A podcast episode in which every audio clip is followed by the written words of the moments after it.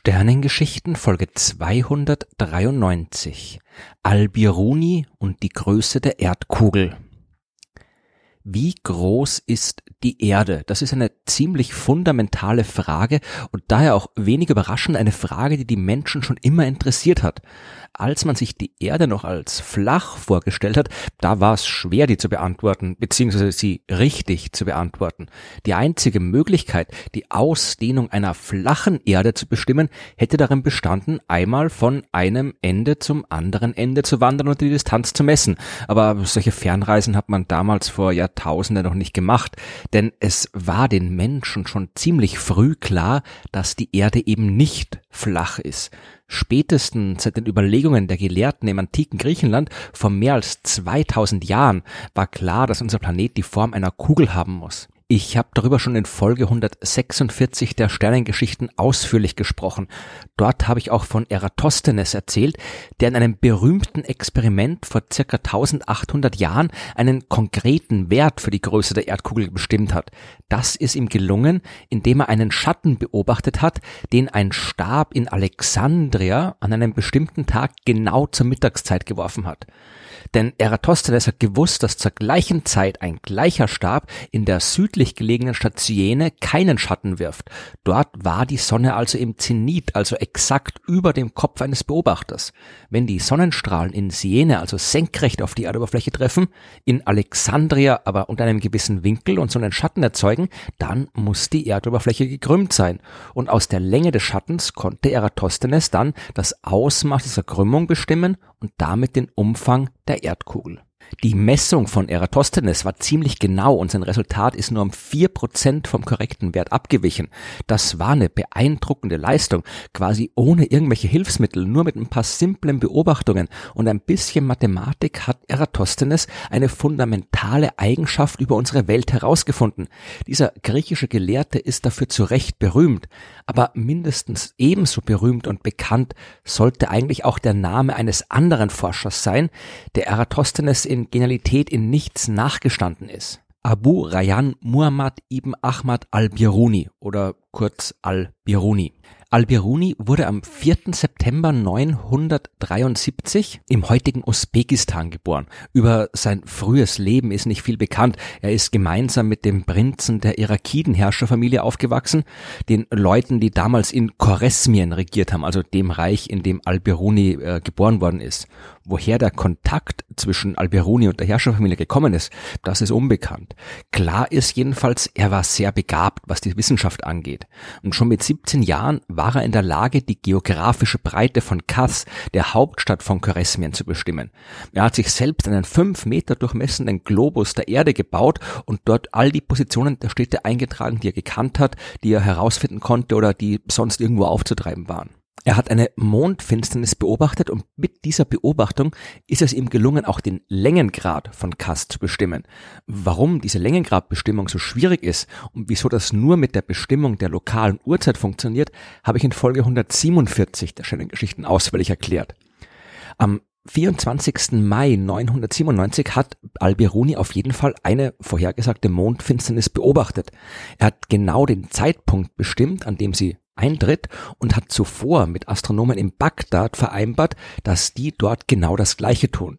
Bagdad liegt jetzt aber viel weiter westlich als Kass und deswegen hat die Finsternis dort zu einer anderen lokalen Uhrzeit stattgefunden als dort, wo Al-Biruni beobachtet hat. Und aus diesem Unterschied in der Uhrzeit hat Al-Biruni berechnen können, wie weit genau östlich Kass sich von Bagdad befindet.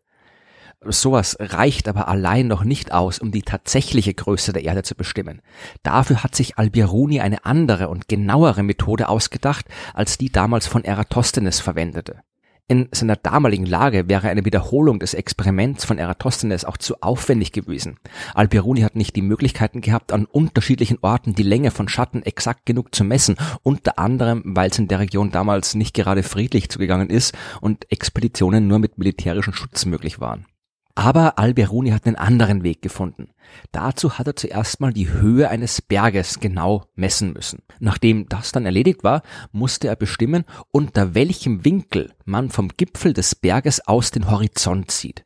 Wenn man jetzt eine Linie vom Berggipfel hinabzieht, bis sie die Erdoberfläche trifft, kann man diesen Punkt den Berggipfel und den Erdmittelpunkt verwenden, um ein großes rechtwinkliges Dreieck zu zeichnen. Also in der Theorie, nicht in echt natürlich.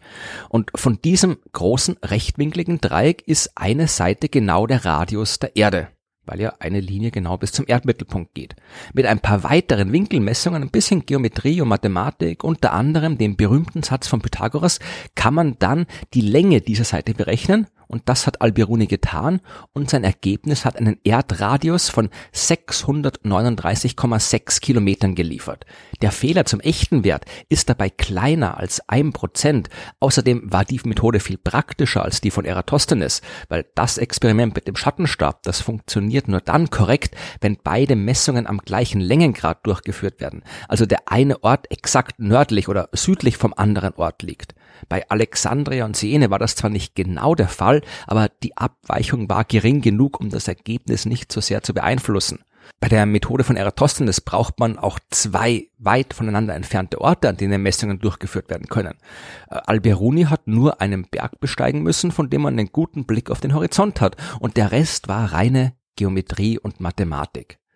Albiruni war aber viel mehr als nur ein Pionier der Landvermessung. Der war ein wahrer Universalgelehrter und hat 146 Bücher geschrieben über Mathematik, über Astronomie und unter anderem sich auch Gedanken über die Frage gemacht, ob die Erde stillsteht oder nicht. Denn von der Erde aus gesehen bewegen sich die Sterne am Himmel einmal in 24 Stunden rundherum. Das kann entweder bedeuten, dass sich der gesamte Sternenhimmel um eine im Zentrum stillstehende Erde dreht, oder aber die Erde dreht sich und der Sternenhimmel steht still. Alberoni war entgegen der vorherrschenden Meinung durchaus bereit anzuerkennen, dass eine rotierende Erde mathematisch auf jeden Fall Sinn macht. Er hat aber auch gedacht, dass wir die Rotation der Erde dann bemerken müssen und wir nur deswegen ungestört auf der Erdoberfläche stehen können, ohne irgendwie ständig umzufallen, weil sie sich eben nicht bewegt. Äh, trotzdem war Alberoni in vielen Dingen seiner Zeit voraus. Er hat auf Experimente und Beobachtungen vertraut, wo all die anderen lieber den Schriften der alten Gelehrten vertraut haben. Er hat sich zum Beispiel einmal mit dem berühmten Arzt Ibn Sina gestritten, der auch als Avicenna bekannt ist. Alberoni wollte wissen, warum eine Flasche mit Wasser zerplatzt, wenn man sie einfriert. Denn normalerweise ziehen sich Körper ja zusammen, wenn sie kälter werden. Ja, das ist auch so, hat ihm Ibn Sina erklärt, und weil das so ist, entsteht in der Flasche ein Unterdruck und die zerplatzt. Alberoni aber hat diese Flaschen beobachtet und festgestellt, dass sie sich vor dem Platzen nach außen wölben und nicht nach innen. Ibn Sina hat auch behauptet, weil er das äh, in alten Texten gelesen hat, dass Diamanten giftig sind. Alberuni hat das angezweifelt, zu Recht, unter anderem, weil er Hunde beobachtet hat, die Diamanten verschluckt haben, ohne dass ihnen was passiert ist. Albiruni hat die ganzen alten Texte von Aristoteles gelesen und hat keine Hemmungen gehabt, all das zu kritisieren, was ihm daran komisch vorgekommen ist. Er hat das erste Pyknometer konstruiert, also ein Gerät zur Bestimmung der Dichte von Festkörpern und Flüssigkeiten. Aus seinen Überlegungen zur Größe der Erde, der Verteilung der bekannten Landmassen und Vermutungen über die Dichteunterschiede zwischen Kontinenten und Meeren hat er spekuliert, dass es eigentlich noch andere, noch nicht entdeckte Kontinente geben muss. Äh, das, was zur Entstehung von Europa und Asien geführt hat, müsste laut Albiruni auch irgendwo Landmassen erzeugt haben, die im riesigen Ozean zwischen Europa und Asien liegen. Es wäre jetzt zwar ein bisschen zu viel, wenn man das als exakte wissenschaftliche Vorhersage der Existenz von Nord- und Südamerika betrachtet, aber es zeigt, dass Albiruni keine Hemmungen gehabt hat, auch unkonventionelle Schlüsse aus seinen Überlegungen zu ziehen. Alberoni hat äh, pharmakologische Werke über Medizin geschrieben, historische Bücher über die Geschichte des Islam. Er hat anthropologische Studien in Indien durchgeführt, hat die Neigung der Erdachse genauer gemessen als je zuvor, hat Sonnenfinsternisse beobachtet, neue astronomische Messinstrumente gebaut, Pflanzen und Mineralien erforscht. Kurz gesagt, er hat alles erforscht, was er konnte, bevor er dann am 9. Dezember 1048 im Alter von 75 Jahren gestorben ist. Trotz all dieser Leistungen ist dieser große Universalgelehrte in Europa fast unbekannt geblieben. Erst im 19. Jahrhundert haben Forscher, unter anderem Alexander von Humboldt, das Wissen um Al-Birunis Arbeit aus der arabischen Welt zurück ins Abendland gebracht.